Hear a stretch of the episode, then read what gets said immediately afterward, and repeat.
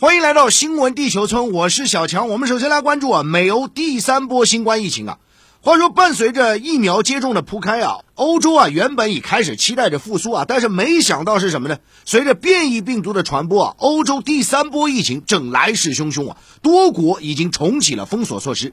那在当地时间二十八号呢，德国卫生部长表示，正在考虑实施新一轮封城，以控制持续反弹的新冠疫情。同时呢，德国可能从四月中旬开始接种美国强生公司研发的单剂新冠疫苗，以推动眼下进展缓慢的疫苗接种。那无独有偶，德国总理默克尔昨天也是敦促啊，德国全部的十六个州呢，加紧控制持续反弹的新冠疫情，收紧防疫措施。默克尔当天就强调，他不会坐视单日新增感染者涨到十万。那不只是德国了，法国的防疫压力也非常巨大。法国卫生部昨天通报说呢，法国累计确诊总数啊，当天已超过四百五十五万，超越俄罗斯，成为全球染疫人数第四多的国家，仅次于美国、巴西、印度之后。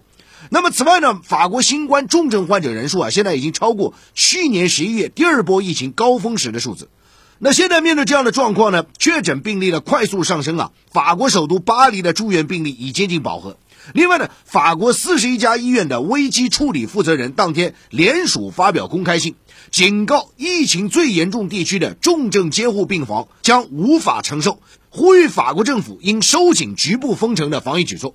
对此呢，法国舆论普遍认为啊，法国总统马克龙可能在今明两天内啊，就是否实施更严格的管制措施，包括关闭学校、再度实施全面封城等措施，做出最后决定。那么除了德法两国之外呢？现在欧洲大陆上的包括意大利、匈牙利、波兰、捷克等国家也进入新一轮封锁。不过呢，在欧洲大陆对岸的英国啊，却是在松绑防疫举措。我们了解到呢，昨天啊，英国英格兰地区是进一步的放宽防疫限制措施，允许至多六人户外聚会，允许在维持社交距离限制举措情况下重新开放室外体育设施。那么外界分析呢，英国之所以采取松绑举措。背后呢，就是疫苗大规模的推广啊。那么截至当地时间二十七号，英国已经有超过三千万人啊完成第一剂的新冠疫苗接种，约占英国成年人口的百分之五十七啊。那么对于欧洲当前的整体的这样疫情形势啊，复旦大学欧洲问题研究中心主任丁纯就分析，欧洲本轮疫情啊来袭主要有两个原因，一个就是总体上啊疫苗是供不应求。另外一方面呢，部分的民众啊，对于防疫措施有抵触情绪，同时对于英国生产的疫苗存在顾虑。那么除了欧洲之外呢，我们再来看看大洋彼岸的美国啊，这个疫情形势也是不容乐观啊。美国著名的抗疫专家福奇昨天就表示，美国新冠肺炎日增确诊病例数依然维持在高位啊，再次出现激增，这个可能性依然很大。福奇就警告称啊，美国现在每天新增的确诊病例数徘徊在五万左右，前几天呢又到了六万啊，真的非常危险。那么，另据美国疾控中心最新数据啊，美国新冠病毒变异株感染病例啊已接近一万一千例。那目前呢，美国专家一致认为啊，美国还没有形成群体免疫。但是呢，现在包括德州在内的很多州啊已经重新开放了，废除了相关防疫措施。另外呢，在受春季假期影响啊，近期持续出现人群扎堆的佛州迈阿密海滩市啊，尽管当地已经宣布了新的这个宵禁措施啊，但是仍有很多人无视宵禁举行聚会等。而为了应对可能再度恶化的疫情啊，现在美欧都把加快疫苗接种啊作为唯一武器。与此同时呢，西方囤积疫苗也遭到国际社会的广泛指责。数据显示，美国是世界新冠疫苗第二大生产国，产量占全球的接近百分之三十。但是美国的疫苗出口是零，而与之形成鲜明对比的是呢，中国处于向世界供应疫苗的最前沿。另据了解，中国国务委员兼外长王毅近日在访问阿联酋时，与阿方达成协议。中阿两国将合作在阿联酋生产中国国药集团的新冠疫苗。那么这个新工厂运营之后啊，将年产两亿剂疫苗向中东和非洲地区供应。德国柏林日报昨天指出，目前发展中国家都在期待中国的疫苗，而不是西方国家的疫苗。与此同时，针对美国国务卿布林肯就中国同世卫组织新冠病毒溯源联合研究工作提出的所谓质疑，中国外交部发言人赵立坚昨天表示。中方绝不接受美方在疫情问题上的无端指责和肆意抹黑。赵立坚反驳说，在疫情和溯源问题上，美方什么时候也像中方一样开放和透明呢？什么时候邀请世卫组织专家赴美国开展溯源考察呢？什么时候开放德特里克堡给国际专家参观调查或研究呢？美方连续对外喊话，是不是意在向专家组成员施加政治压力呢？请美方去问问世卫各位专家，报告的哪一部分内容是中国政府帮助撰写的呢？难道中国政府为溯源研究提供便利，这也成了幕后操纵吗？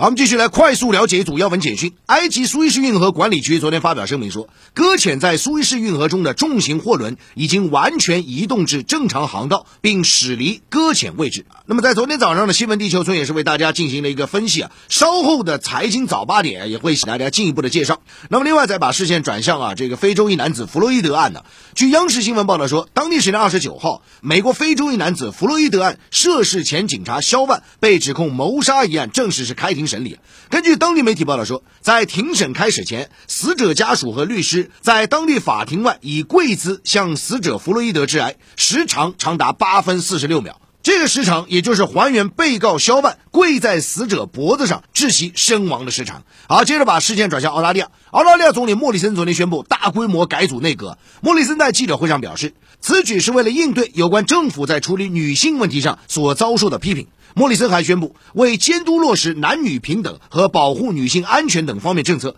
将成立一个由外交部长兼女性事务部长领导的工作组。那最新民调表明呢，莫里森的支持率在两周内是暴跌七个百分点，降至百分之五十五，这也是他的支持率自去年三月份以来首次低于百分之六十。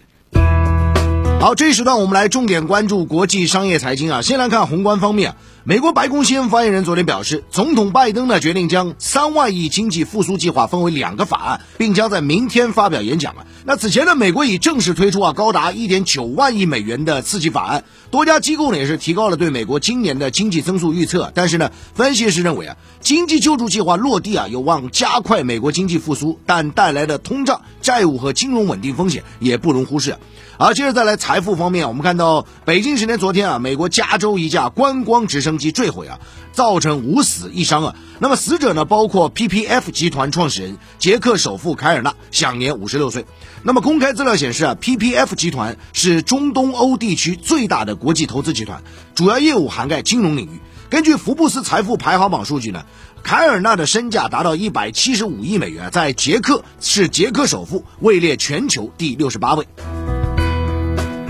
好，接着再来看芯片板块啊。话说这个日本半导体巨头啊，瑞萨电子透露说，本月早些时候呢，公司旗下位于日本东北部的芯片制造厂火灾呢，造成的损失啊，可能比预期的更为严重啊。那么现在这个公司表态称呢，恢复三百毫米的晶圆生产线啊，可能需要至少一个月的时间，而替换损坏的设备啊，可能则需要几个月。另外呢，发生火灾工厂芯片的产能三分之二是用于汽车市场。那雪上加霜的是呢，目前全球汽车的芯片短缺困境啊，依然是在持续啊。此前呢，包括丰田、大众啊等全球传统车企巨头呢，都因为芯片短缺而被迫减产啊。那最新情况呢，还有呢，就是中国造车新势力代表企业之一啊，蔚来汽车也近日宣布，从本月二十九号起啊，暂停位于合肥工厂的生产活动啊，整个五个工作日。此外呢，市场也有传闻说啊，韩国现代汽车啊，位于韩国的一个工厂也可能面临停产一周的这样一个状况啊。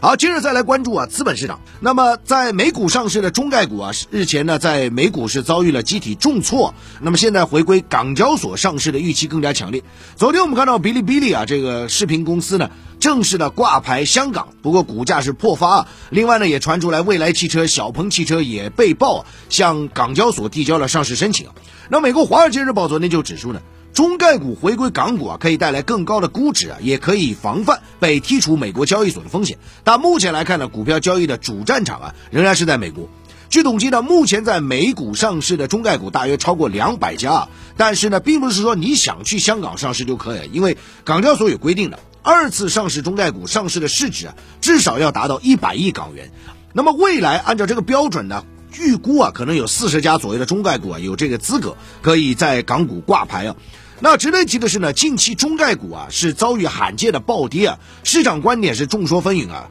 主要有分析者认为呢，美国证监会日前通过《外国公司问责法》修正案啊，是这个事件的导火索。而重仓中概股的相关基金爆仓啊，则进一步的将这些中概股呢是推向了这个股价的暴跌的深渊。据彭博社报道说，市场现在将矛头啊对准了前老虎亚洲基金创始人比尔黄管理的一个高杠杆基金啊，说这个基金爆仓。那么这个基金的部分仓位啊啊，最近也是被强制平仓，从而引发了连锁反应。同时呢，这个基金爆仓的反应一直还在传导啊。野村证券昨天预计是巨亏二十亿美元，这是否涉及到利用券商啊来进行一个杠杆的操作啊，也是有待进一步的观察。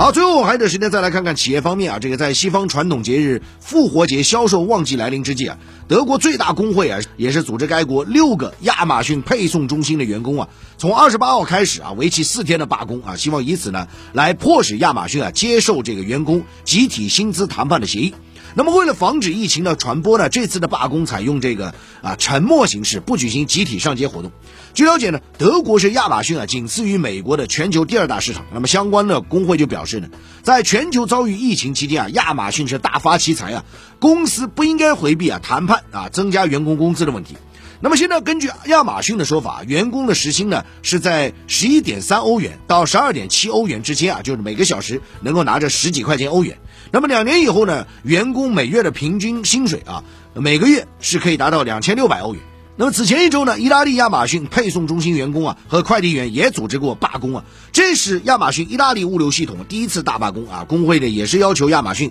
啊坐下来和员工谈，内容呢包括啊工作的强度、工作的待遇等等等等。好的，以上就这一时段新闻地球村有关国际商业财经的全部内容。